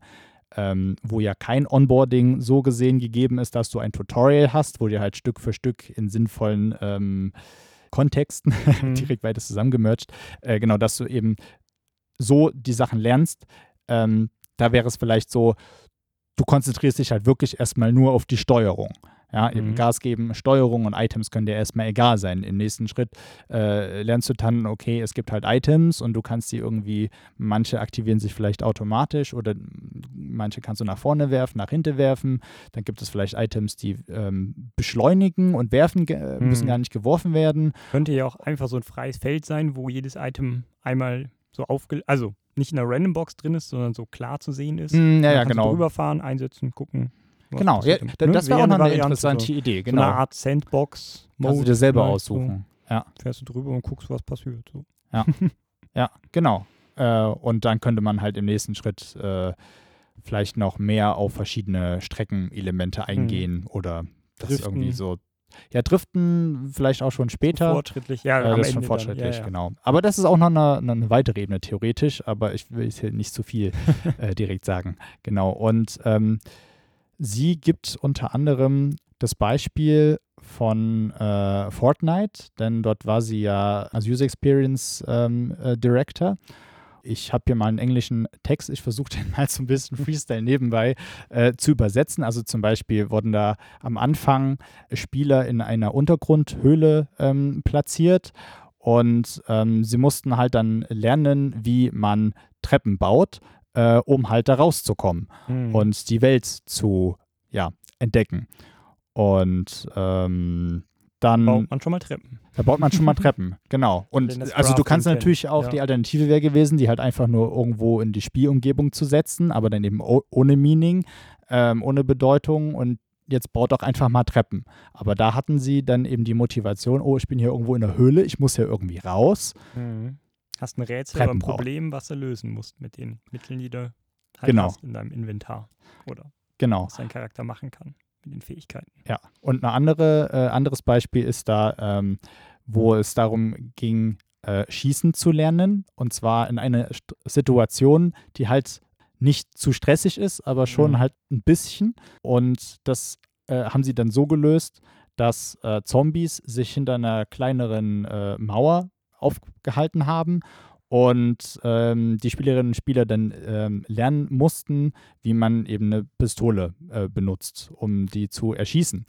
Und ähm, die Zombies, die haben halt diese Mauer attackiert äh, was so aussieht, Affordance, mhm. äh, als ob sie gleich kaputt geht. Mhm. Ja? Also, dass du halt nicht unendlich Zeit hast. Im Endeffekt konnte dir da, glaube ich, nichts passieren, aber ähm, sie konnten sich halt so mehr darauf fokussieren zu schießen, mhm. als wenn halt diese Mauer nicht gewesen wäre und sie hätten jetzt nebenbei noch rennen müssen oder irgendwelche anderen Sachen sich in Sicherheit bringen müssen, äh, bevor sie schießen können. Ja. Und so quasi eben äh, einzelne ähm, Tasks dort rauszunehmen, einzelne Aufgaben, die man halt lernen muss und die in entsprechenden Häppchen äh, so anzureichern. Das mhm. ist so ähm, die Idee hinter dem ähm, Onboarding-Plan. Ja, und cool. äh, genau, der lässt sich auch auf äh, viele andere Dinge ähm, ja, übertragen. Ähm, tatsächlich habe ich es halt aber auch noch nie jetzt irgendwo anders so aufgefunden, wie jetzt beispielsweise in dem Buch. Aber das ja. äh, fand ich sehr in spannend. Buch mal so gut beschrieben, aber ich würde sagen, ja, ist jetzt nicht zwingend mega innovativ. Gab es bestimmt auch andere Spiele, die schon mal ähnlich ähm, das designt haben. Also klar, muss auch erstmal einer so aufschreiben dann in einem Buch. Aber ähm, gerade Overwatch oder so Geschichten, die ja vor Fortnite waren, ähm, da gibt es auch so einen Trainingsmodus. Mhm ich weiß nicht, ob man den zuerst spielen muss, zwingend. Klar, war jetzt nicht ganz so mit äh, Zombies und mit Mauer und sowas. Häufig sind es halt dann nur irgendwelche Trainingspuppen oder sowas, wo es heißt, hier, so schießt du und hier kannst du jetzt sprinten oder musst du sprinten und ähm, ja. Also macht aber schon Sinn, auf jeden Fall. Und mhm. cool, dass er das so aus der Fortnite-Perspektive dann mal aufgeschrieben hat. Ja. Was er sich dabei gedacht hat, vor allem auch mit der Mauer und so kleine, ja. kleine Kleinigkeiten ja. eben. Genau, an der Stelle kann man auch nochmal auf ähm, das Video verweisen, was man findet, wenn man auf YouTube nach Game äh, User Experience oder Game UX äh, sucht, dann müsste das immer noch das erste sein, was dort aufploppt, wo mhm. sie innerhalb von zehn Minuten oder so erklärt, halt äh, User Experience am Beispiel von Fortnite, mhm. was sie mhm. da so gemacht haben. Ähm, ist eigentlich immer ganz cool. Ähm, genau, an der Stelle nochmal genannt. Ähm, ja, aber das war jetzt quasi dann so dieser zweite Schritt, ähm, Teaching. Und ähm, der dritte Schritt, der aber eigentlich auch irgendwo parallel dazu läuft, ist dann eben so die Immersion, Mhm. wo wir dann also wieder auf ähm, ja, Motivationssachen zurückkommen. Motivation, Emotionen, also irgendwelche eben ähm, Hooks liefern, äh, wo man halt auch Lust hat, weiterzuspielen. die Welt zu erkunden. Und äh, oder halt auf der anderen Seite ähm, macht so ein Tutorial ja dann auch mehr Spaß. Erstens mit Meaning und zweitens, wenn du halt auch wirklich siehst, es ist hier nicht so ein, ja, okay, jetzt wird mir halt gezeigt, was passiert, wenn ich hier den Button drücke, sondern ähm, dass eben immer schon so kleine, äh, kleine Herausforderungen sind Mhm. und äh, die vor allem eben auch ähm, belohnt werden. Ne? Belohnt werden zum einen, ähm, dann eben Bestrafungen vermeiden in, diesem, äh, in dieser Phase und aber auch äh, Fortschritt anzeigen. Mhm. Ja? Dass man halt auch wirklich äh, diesen Einstieg in das Spiel möglichst leicht hat und Mhm. aber eben auch möglichst ähm, motivierend. So. Ja. Und das sind da quasi so die, ähm, die Elemente, die sie da ähm, unter anderem anspricht. ja, hört sich gut an. Kennst du, kennst du äh, Genova Chen? Ist der, das ein Begriff? Glau, also Chen liest man häufiger mal, aber viele Asiaten heißen Chen, ohne jetzt hier zu rassistisch sein zu wollen. Also irgendeinen Chen habe ich mal gelesen, Ja. mit Sicherheit, aber I Ja, ich hatte, ähm, ich hatte tatsächlich die Gelegenheit, ihn, ich habe leider nicht mit ihm sprechen können, äh, war, war sehr, äh, sehr gefragt sozusagen, aber äh, ich habe ihn live gesehen. Er ist nämlich äh, einer der Köpfe von äh, Dead Game Company, das ist ja vielleicht schon eher ein Begriff. Das sind die Leute, die äh, hinter dem wunderbaren Spiel Journey stecken Ah, jetzt und klingt's. Flow, Flower und Ja. Das neueste Sky. Der hat zum Beispiel auch davon ähm, gesprochen, was sie in ihrem Buch schreibt, dass es halt äh, super wäre, wenn man ein ähm, weites Spektrum an Aktivitäten äh, oder halt Schwierigkeiten äh, liefert, wo man ähm, als spielende Person selbst quasi die Kontrolle hat über die eigene Erfahrung. Also wie du jetzt vielleicht schon meintest, ähm, wenn dort bei Mario Kart Items auf der Strecke liegen und manche kenne ich vielleicht schon aus anderen Mario Karts, andere nicht. Mhm. Und dann äh, gucke ich mal, ähm, was jetzt passiert. Und Hintergrund ist natürlich eben auch, wie wir es eingangs erzählt hatten, ähm, Flow. Weil, Mhm. ähm, weißt du zufällig, wie so eine häufig angestrebte ideale Flow-Erfahrung Flow. aussieht? Ach, Also wir, wir stellen uns nochmal Du vor, hast ja bestimmt irgendwas im Kopf. Da gibt es dann auch witzigere Modelle und sowas, aber ja genau, es gibt bin- sogar einen, einen Namen für dieses Modell, worauf ich hinaus möchte. ich habe da mal was gesehen und so. Aber im Idealfall, finde ich, sollte man halt im Flow-Bereich sein. So, aber da gibt es Genau. noch Aber Ja. was ist denn der Flow-Bereich? Was haben wir denn da für Ja, zwei we- Parameter? weder Überforderung noch Unterforderung. Und deine Kompetenzen müssen halt ähm, der Herausforderung gewachsen sein oder halt Genau. müssen passen. Genau, also auf der einen Achse haben wir die Herausforderungen, auf der anderen Seite haben wir die Fähigkeiten äh, der Spielenden. Und ähm, im Optimalfall hat man da ähm, so ein, ähm, äh, eine, ein Kettensägenmodell, eine Kettensägenlinie, so nennt man das. In Game Designer-Kreisen habe ich gelesen, äh, weil das sieht quasi so ein bisschen sinusförmig aus. Also vom Koordinatenursprung dann äh, nach äh, rechts oben. Ähm, Von Überforderung zur Unterforderung. Genau, also halt durch eben den Flow-Kanal nicht, nicht komplett eben in die Überforderung oder Unterforderung rein, aber quasi äh, einfach äh, Pacing an der Stelle auch. Ähm, also wie ist das Tempo der ganzen Sachen, ähm, dass es halt nicht zu, äh, zu stressig ist, zum einen, äh, aber zum anderen auch, dass du eben ähm, ja, Stellen hast, die sind herausfordernd Mhm. und äh, kannst du dir vielleicht eben auch selber die Herausforderung suchen und dann hast du aber auch wieder Phasen, wo du dich erholen kannst. Nicht so weit, dass du äh, unterfordert bist, aber äh, genau, eben so diese beiden Sachen, Ja, die sich ja. dann abwechseln und ähm, das ist quasi so dieses Kettensägen, äh, die Sinuslinie, die da ähm, Ja, ich finde das immer so wichtig ist. kl klassisches genau, Beispiel von sieht schön aus in der Theorie und im Modell, aber ja, kann man halt wahrscheinlich schwierig irgendwie in die Realität so übertragen. Also klar, die, den Grundsatz und den Gedanken, den nimmt man auf jeden Fall mit, kann man Mhm. mitnehmen als Spieldesigner, aber du kannst es ja schwierig so messen und sagen, okay, also ja, könntest du natürlich schon sagen, okay, wann fühlst du dich unterfordert, überfordert? Lieber Spieler, drück jetzt einen Knopf, so lieber Testspieler, unterfordert, überfordert. Und dann, ja, machst du das mit mehreren Spielern, kannst du vielleicht schon sowas nachbauen und gucken, ob du so einen Zickzack hast. Aber dann ist die Frage, willst du überhaupt einen Zickzack oder willst du im Idealfall nicht im Flow besser drin sein? Ne? Ja. Also, Ja, naja, klar. aber da, wie gesagt, das sind theoretische Überlegungen, die sind, Ja. glaube ich, nicht praxisnah. Ja. Nee, also der, das Zickzack ist ja auch nur so ein Modell. Also ich glaube, Ja. es ist halt eher so, ähm, wie auch äh, Genova das gesagt hat, wenn du als spielende Person dir sozusagen deinen Schwierigkeitsgrad äh, Mhm. selber Wie auch immer aussuchen, du ne? das, wie, Mhm. genau, wie auch immer das dann stattfindet, äh, machen kannst, einstellen kannst, äh, Oder das desto, desto besser an. ist es. auf deine. Genau. ähm, Das wäre natürlich noch ne? so was anderes. Dynamic, äh, so ein ähm, Dynamic äh, Difficulty, ich überlege gerade auch. äh, irgendwas. Ich Hab weiß gerade auch nicht, äh, wie es heißt, aber Ja. das, das, da steht ja dahinter, dass sich die Schwierigkeit äh, eines Spiels halt äh, so ein bisschen dynamisch einstellt. Ähm, da fällt mir auch gerade ein Beispiel ein, was ich, ähm, Aber wird auch kontrovers diskutiert. Ne? Also, gibt, ja, also in der Theorie hört sich das ja schon gut an. Man denkt auch so, wenn man kurz drüber nachdenkt, ja klar, das Spiel sollte sich den Kompetenzen anpassen und so. Macht ja Sinn, mhm. ne? gerade wenn man das Modell hat und sowas. Aber, mm, mm. aber ist ein Kapitel für eine eigene Folge, würde ich sagen. okay, weil ich hätte es jetzt auch so interessant leicht gefunden, was dann da so die äh, Runterbrechen. Ja, Kritikpunkte sind. Da gibt es ganz viel Diskussionen, jetzt auch nicht nur aus der wissenschaftlichen Richtung. Ne? Also gerade als Sekiro neu rauskam, Mhm. das neueste Souls-like von den ähm, Dark Souls-Machern, ähm, da wurde diskutiert, ja, sollte das jetzt mal einen Easy-Mode haben oder sowas, weil das kannst du nur in einer Schwierigkeitsstufe spielen. Ne? Und dann wird halt immer so gesagt, ja, das ist wie bei einem Film, da gibt es auch ja nur so einen Director, der sagt, ihr sollt jetzt so in der Art den Film gucken, mit den Kameraeinstellungen und ich habe mir die perfekt ausgesucht. Und da kann man natürlich so argumentieren und sagen, okay, diese Spielerfahrung ist jetzt so gewollt vom Director und man sollte die nicht ändern. Weil Mhm. sonst ist das so, als würdest du in einem Film die Kameraperspektiven selber ändern. Was ich wiederum auch interessant finden würde und gerade wenn man so 360-Grad-Videos oder sowas sich Ja. darum Gedanken macht. Aber ich würde sagen, das sind so viele Ja, ja, Gedanken okay, gerade. dann, dann schieben wir das auf später. Also ich, also finde ich auch mega interessant, kann ich ja gerne aufnehmen als, Ja. als nächstes Ja. vielleicht sogar. Ähm, ja, ich bringe vielleicht mal kurz eben das Beispiel, was ich schon ähm, parat hatte. Also ich habe es jetzt nicht selber gespielt, aber ähm, das, was ich gelesen habe, äh, das war, glaube ich, auch jetzt in dem äh, The Gamer's Brain äh, Left 4 Dead.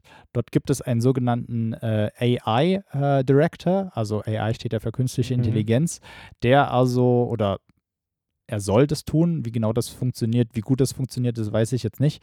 Ähm, das Stresslevel, wo also verschiedene Variablen einfließen, wie zum Beispiel eben das äh, der Gesundheitsstatus oder Level ähm, von den äh, Spielerinnen und Spielern, wie weit sie äh, mit, mit Fähigkeiten, mit Meisterung von Fähigkeiten sind, ähm, wo sie sich befinden Mhm. ähm, und äh, daran oder basierend darauf dann verschiedene äh, Dinge anpassen. Also wie viele Gegner, wo äh, gibt es jetzt, wie viele Medipacks gibt es jetzt vielleicht, also wo man sich halt heilen kann oder äh, Waffen, die rumliegen oder sowas.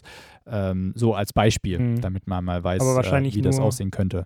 Wahrscheinlich nur Ingame-Sachen greift ihr dann ab, ne? Dieser AI-Director ist ja eine KI wahrscheinlich dann oder ein Algorithmus dann Es wird ein ne? Algorithmus sein, ja. Ja. Weil da gab es auch mal äh, Überlegungen, ob man nicht von außerhalb irgendwie den Blutdruck oder äh, Herzfrequenz messen kann oder sollte und dann Mhm. basierend auf der Herzfrequenz halt messen oder sagen kann, ah, der hat sich jetzt gerade erschreckt oder eben nicht. Mhm. Dann können wir hier ein bisschen den Horrorfaktor hochstellen oder so. Ja. Hm. Ähm, wir waren ja jetzt gerade bei, bei einem Beispiel schon mal wieder von Tutorials. Ich würde jetzt vielleicht zum äh, Abschluss, wir haben ja auch schon ein bisschen über Ja. Design gesprochen, ja. ähm, noch so ein paar ähm, ja, Arten von äh, Onboarding-Phasen ähm, oder Tutorials, was man so in Spielen findet, ähm, noch ein bisschen diskutieren.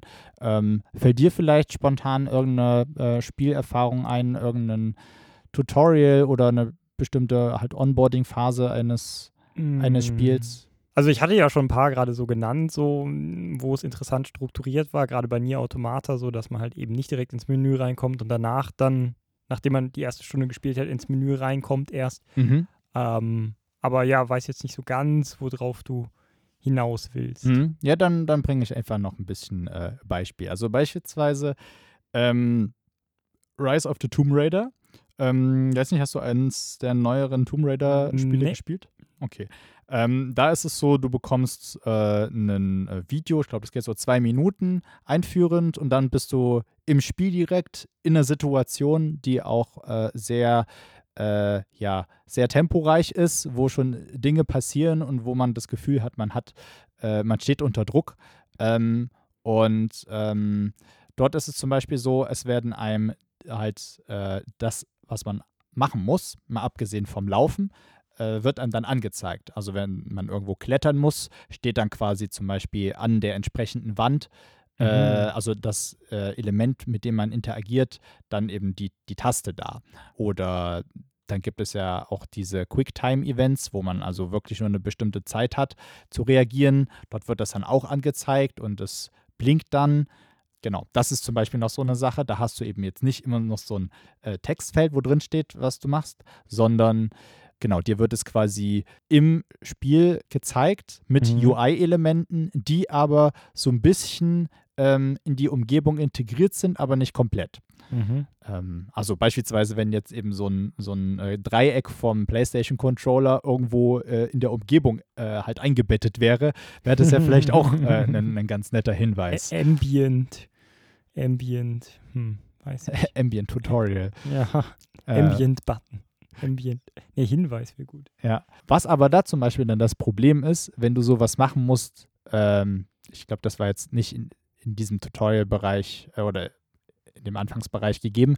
Äh, aber wenn du äh, L3 Mhm. Ähm, was mit L3 machen musst, mhm. zum Beispiel. Weißt du, was das ist? L3 das oder R3? Aber ich wusste es lange Zeit nicht. Das auf die Knöpfe draufdrücken, auf die Analogsticks, meine ich. Ne? Genau, also, nämlich. Wenn man normal nur dreht, dass man da auch draufdrücken kann. Genau.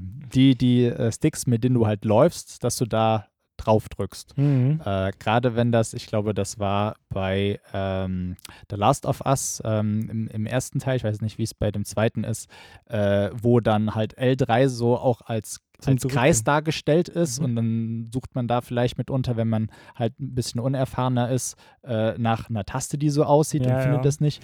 Mir ging das auch so, aber das lässt sich ja auch übertragen. Also es kann ja auch eine, wenn, wenn du zum Beispiel von Nintendo kommst und hast dann einen PlayStation-Controller und dann hast du da halt nicht mehr A, B, X, Y, sondern Kreis, Dreieck, Karo äh, und ähm, musst du dann immer erstmal runtergucken, wo äh, befindet sich die Taste.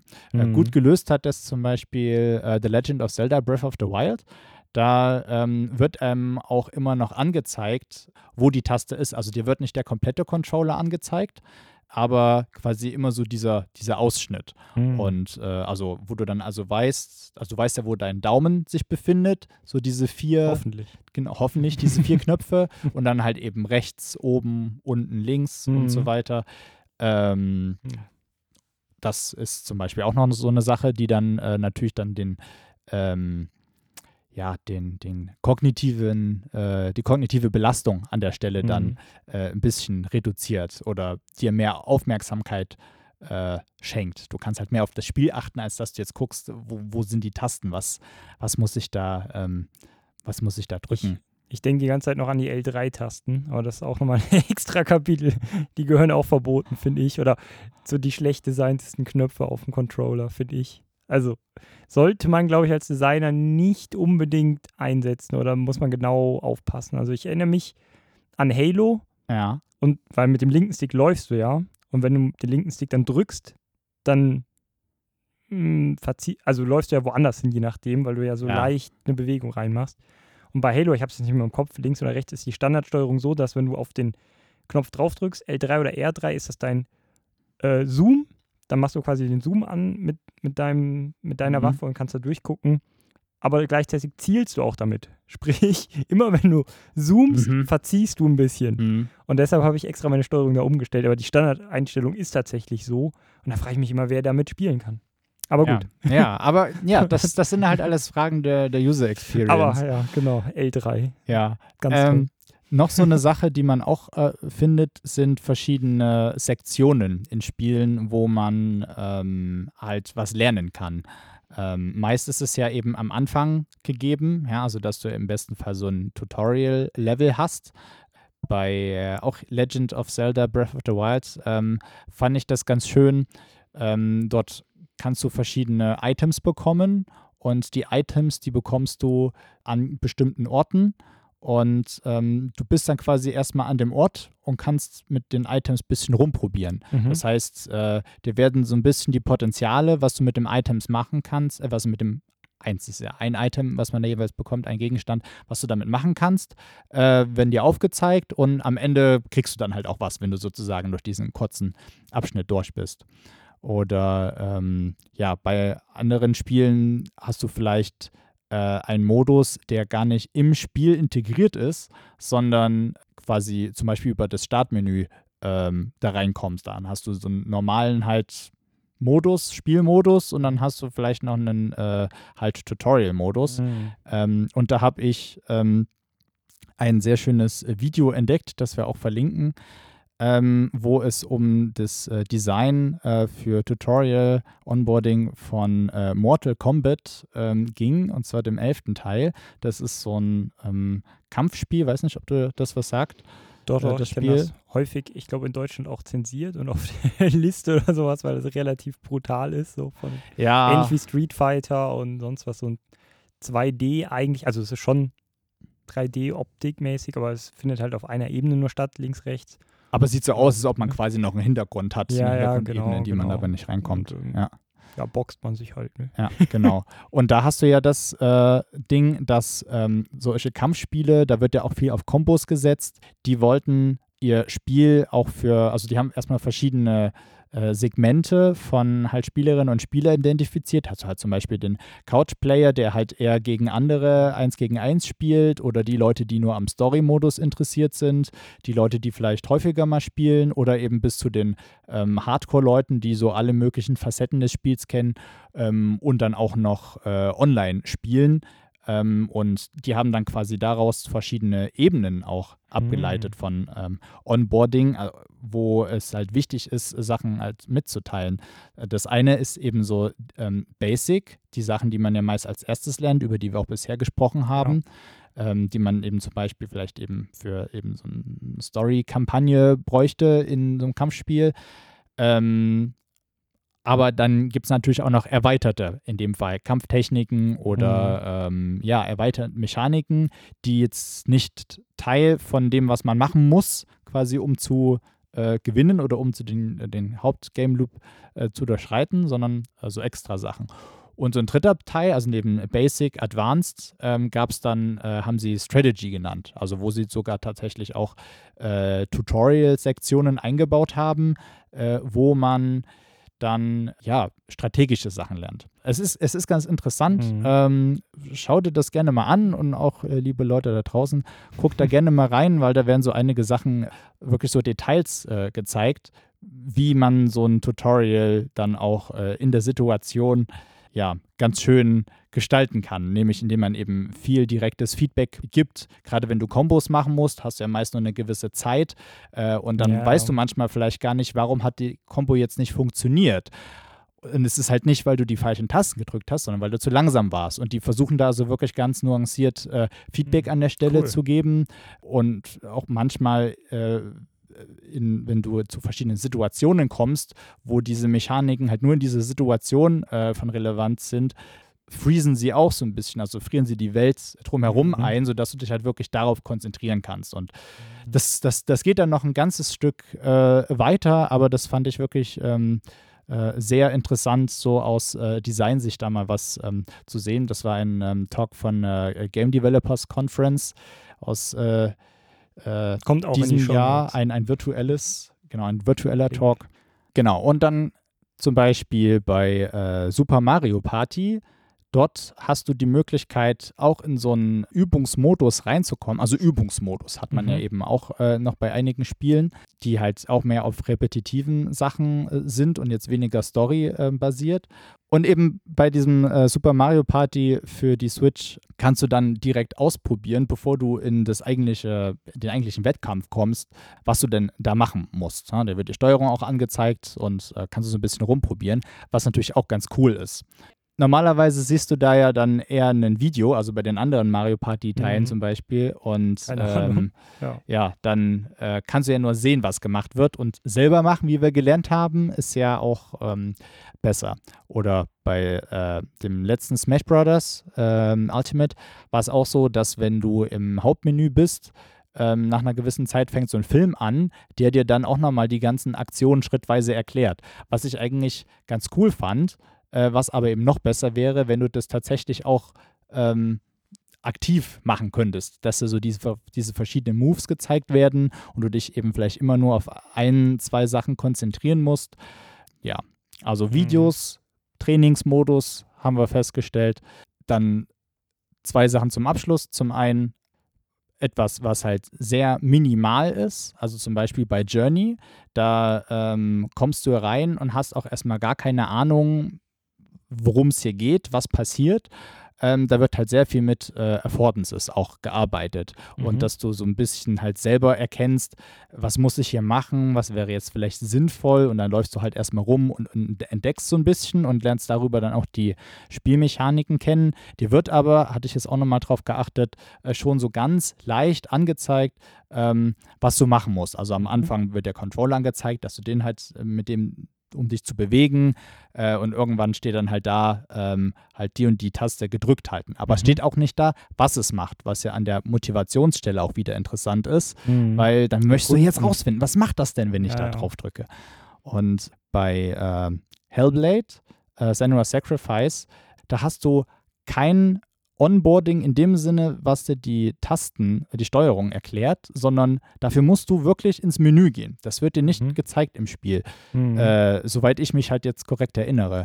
Aber da ist das mit ähm, der, der Story, der Aufmachung, der ganzen Atmosphäre so gut gemacht, dass du da wirklich sehr gut auch reingezogen wirst in das Spiel. Also da ist dieser Motivationsaspekt, ähm, wovon wir sprachen, Mhm. dieser Immersionsaspekt Ja. vor allem auch, ähm, ist da dann stark Schaffen die ja gut. Ne? vertreten. Mhm. Aber ich glaube, das hat auch nicht so eine komplexe Steuerung generell, oder? Also du hast halt ein. Kampfsystem, ähm, da gibt es verschiedene Tasten, so, Ja, einfach so, so verschiedene Kampfsachen und äh, das basiert aber mehr auf äh, Rätsellösen und das ist Mhm. aber auch interessant, weil das geht eben eher über Environmental Storytelling, würde man Mhm. das nennen, also äh, wo die Geschichte ja durch deine, Entwick äh, deine um, ähm, Spielumgebung erzählt wird und du dann eben verschiedene Perspektiven finden musst, wo sich dann Zeichen ergeben. Ja, also wo du, weiß ich nicht, zwei Holzdinge äh, irgendwie si- dich so stellen musst, dass zwei Holzteile so zueinander stehen, dass sie sie ein X ergeben. Und ähm, da wird aber auch äh, das Spiel dementsprechend, ähm, gibt dir so ein paar Hinweise, wo, damit du also merkst, jetzt bin ich genau an der Stelle, wo ich sein muss. Und dann Mhm. musst du eigentlich halt nur eben fokussieren im wahrsten Ja. Sinne des Wortes. Das ist ganz schön. Genau. Ein bisschen was anderes, aber geht auch in die Richtung so die ganzen Walking Simulator, die Mhm. man ja gerne mal in eine Kategorie packt. Ich glaube, die kommen auch mit weniger ähm, Tutorials aus, prinzipiell, oder haben weniger Tutorials, weil es halt darum geht, ähm, ja, die Umgebung zu erkunden, den eigenen Charakter vielleicht zu erkunden. Ja. Keine Ahnung. Ne?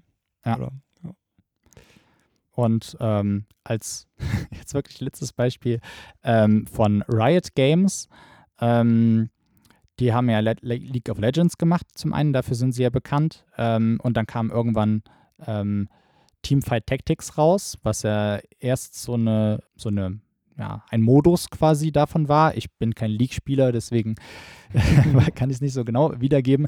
Aber äh, mir wurde das auch mal vorgestellt und dann habe ich es ausprobiert. Und da kriegst du halt, glaube ich, gar keine Hilfe. Und da sind halt ganz viele Sachen, worauf du achten musst. Aber irgendwie ist es halt schon ganz appealing, weil da passiert halt was auf dem Spielfeld. Mhm. Aber ja, also da ist ganz viel in Sachen Game Usability auf jeden Fall zu machen. Hat sich aber schon verbessert über die Zeit. Und als äh, gutes Beispiel dann darauf aufbauend, nämlich auch äh, von äh, Riot Games, äh, Legends of Runeterra, was ja ein Kartenspiel ist. Das ist ähm, so ein bisschen wie Hearthstone ähm, von Blizzard, wer das kennt. Und die haben zum Beispiel auch ein ähm, herausragendes äh, Tutorial, wie ich finde, mhm. mit ein paar kleinen Schwachstellen, aber wo du, wo dir mhm. quasi auch stückweise beigebracht wird, ähm, wie das Spiel gespielt wird. Und ähm, du hast dann am Ende noch extra Tutorials, wo du dir die ganzen Zusatzmechaniken noch angucken kannst. Also was können Karten halt so noch machen. Und ähm, da hatte ich echt eine richtig schöne Onboarding-Erfahrung. Mhm. Ja. Schließen wir das Ganze. Was nimmst du aus der heutigen Folge mit, Philipp? Ja, also ich fand es ähm, interessant ne, oder immer wieder gut, sich mit Onboarding zu beschäftigen. Ähm, und auch wichtig, weil man sonst, haben wir ja gelernt, äh, ja, viele Spieler schon direkt am Anfang abspringen innerhalb der ersten Stunde. Und äh, nee, deshalb finde ich es wichtig. Ich finde, man sollte es vielleicht nicht überdesignen, ähm, du meintest ja mal Phasen, zu mir, genau, genau Endgame Phasen, du ja genau, wichtig. andere Phasen im Kopf haben und da sagt der Yukai Chao auch ganz klar, es gibt nach der Onboarding-Phase die normale Spielphase und dann aber auch noch die Endgame-Phase. Und viele sagen halt vielleicht, okay, ne, wir haben jetzt die Onboarding-Phase und die normale Spielphase, reicht. Ne? Und Yukai Chao sagt halt, nein, nein, nein, wir haben ja die Discovery-Phase davor, die kann man wegen mir ein bisschen ignorieren, weil das in Anführungsstrichen nur Marketing ist. Mhm. Also ich sage jetzt nicht, die wäre mega unwichtig, aber vielleicht am wenigsten wichtig oder was mhm. für Marketing-Experten ähm, und nicht so für, viel für die Game Designer, wobei das auch verbunden sein kann, aber anderes Thema. Aber die Endgame-Phase finde ich halt doch auch nochmal wichtiger und gerade auch, wenn man jetzt aus der HCI denkt und Universität Siegen, da geht es dann darum, ähm, ja, wie Leute vor allem auch so Praktiken langfristig ähm, ja, weitermachen können oder weiter mit dem Produkt umgehen können. Und da finde ich, geht es ganz stark um dieses Design for Endgame ähm, was aber ein eigenes Thema ist. Muss ja nicht das Onboarding oder das Design für, fürs Onboarding jetzt ähm, schlecht machen oder kleinreden, aber ich will halt auch nur, oder das ist mir halt wichtig, dass man halt Design for Endgame auch mitdenkt ja. und nicht nur sich überlegt, okay, wie können wir den Nutzer dazu bewegen, ähm, eine Aktivität zu machen, sondern wie können wir den auch dazu zu motivieren, bei unserem System zu bleiben ne? mhm. ne? oder diese Aktivität weiterhin auszuführen, ja. nachdem er schon erkundet hat alles und weiß, wie es abläuft. Natürlich, also das möchte ich da auch nochmal unterstreichen. Äh, das finde ich natürlich auch wichtig. Geht ja auch auf noch was anderes ähm, hin. Ne? Das erste hat ein, das Onboarding ist halt wirklich mehr kennenlernen, so einfach wie möglich gestalten, ähm, halt auch mit, mit Motivation äh, verbinden und halt Spaß dran haben und halt äh, irgendwelche halt Hooks ähm, zur Verfügung stellen, wo man halt Lust drauf hat, das mehr zu machen. Ähm, aber vor allem Endgame ist ja dann auch die, die Langzeitmotivation. Mhm. Und das ist ja auch wichtig, gerade für die ganzen äh, Spiele. Man spricht ja, glaube ich, von Games as a Service, ja. ähm, die dann eben verschiedene äh, Staffeln, äh, Seasons haben mit verschiedenen Content-Änderungen. Battle Passes. Genau, wo man dann äh, genau auch, auch, aus der Richtung Monetarisierung noch ja, andere ja. Modelle hat, als eben nur einmal Spiel gekauft und dann spielt man es, sondern wie kann man auch die äh, Leute, die das spielen, dann an, äh, an sich und das Spiel binden und äh, ist natürlich auch ein, ein wichtiges Thema. Ja, eine Sache, die mir gerade noch äh, einfällt, die wir noch gar nicht genannt hatten, deswegen nur ganz kurz, ähm, ist natürlich auch, dass äh, Onboarding ist wichtig und es ist halt auch so wichtig, dass man, ähm, dass es halt nicht einfach designt wird und dann ist es fertig, sondern halt auch da nochmal der Hinweis, mhm. testen ist halt ja. wirklich mega wichtig. Prozess, ne? Genau. Mal wieder angucken, wie ja. kommen die Nutzer damit klar. Ja. Ähm, Gerade als Designteam hat man dann mitunter diesen äh, Fluch des Wissens, dass man ja schon weiß, wie es geht und dass man sich vielleicht verschiedene Sachen gar nicht denken kann, wo Leute halt äh, Probleme mit haben. Und da braucht man natürlich dann auch im besten Fall äh, viele Iterationen, wo man die Leute einfach spielen lässt mit einem möglichst äh, fertigen Produkt vielleicht auch schon. Ähm, um zu gucken, wie, ähm, wie funktioniert das. Und äh, ja, vielleicht kommen wir ja in Zukunft noch ein bisschen mehr in Richtung eben Kontextsensitivität, dass ähm, Sachen eben vor allem nur dann angezeigt werden, wenn das Spiel merkt, ich komme hier nicht weiter, mhm. versuch doch mal das. Ähm, und ja, mal sehen, was in Zukunft kommt. Ich bin, äh, ja, ich bin gespannt. Ich auch. Also ich finde noch, um eine Sache ganz kurz zu nennen, die jetzt hier untergegangen ist, äh, das Spielelement äh, Beginners Luck ganz cool vom mhm. Yukai Chao, wo halt extra gesagt wird, okay, Anfänger, den gebe ich ein bisschen Glücksbonus, wenn halt irgendwie, keine Ahnung, sage ich mal, Items gedroppt werden oder sowas, dass du unterbewusst, unterschwellig halt eine höhere Wahrscheinlichkeit hast, gute Items zu bekommen und sich dadurch der Nutzer halt äh, besser fühlt, weil er halt denkt, er ist gut. Dabei macht ihn das System nur gut. Also kann man moralisch natürlich ganz stark hinterfragen. Äh, ich will jetzt auch nicht sagen, dass es mehr in die Richtung geht, aber ich finde, das sind so unbewusste Tricks, die man in so einem Onboarding-Prozess einsetzen kann, wenn man es will. Und auf die man vielleicht aber auch mal als Nutzer darauf achten soll. Weil häufig kann man so Sachen dann doch ganz gut entlarven, wenn man sagt, okay, dann starte ich nochmal neu und verarscht mich jetzt das Spiel oder bin ich wirklich so gut? Ne? Naja, gut. Ja. Aber Ja. ja, Ja, abzuwarten, gerade die kontextsensitiven Sachen. Ja. Gucken, wohin das geht. Genau. Ihr habt hoffentlich äh, jetzt auch äh, ein Glücksgefühl beim Stichwort Glück, dass ihr äh, diese Schöne wunderschöne äh, Folge äh, gehört habt. Ähm, hört auch gerne mal in die anderen äh, Folgen rein vom Spiesen-Podcast, wenn ihr das noch nicht getan habt. Sagt uns gerne, wie euch das gefällt, was wir so bereden. Wir versuchen auch immer mal ein bisschen wie, was ähm, auszuprobieren. Mhm. Wenn ihr irgendwelche Themenvorschläge habt, Ideen, lasst uns das gerne wissen. Ihr findet uns in den sozialen Netzwerken. Und äh, ja, hast du noch was hinzuzufügen, Philipp? Nö, eigentlich nicht. Nö. Ja. Yes. Hat Dann Spaß gemacht. War hören cool. wir uns äh, hoffentlich beim nächsten Mal und äh, habt eine gute Zeit. Passt auf euch auf und bis Genau. dahin. Macht's gut. Ciao. Spielsinn, der Podcast über Gamification, Game UX und Game Design. Mit Philipp Weber und Benjamin Linz. Redaktion Julia Grimm.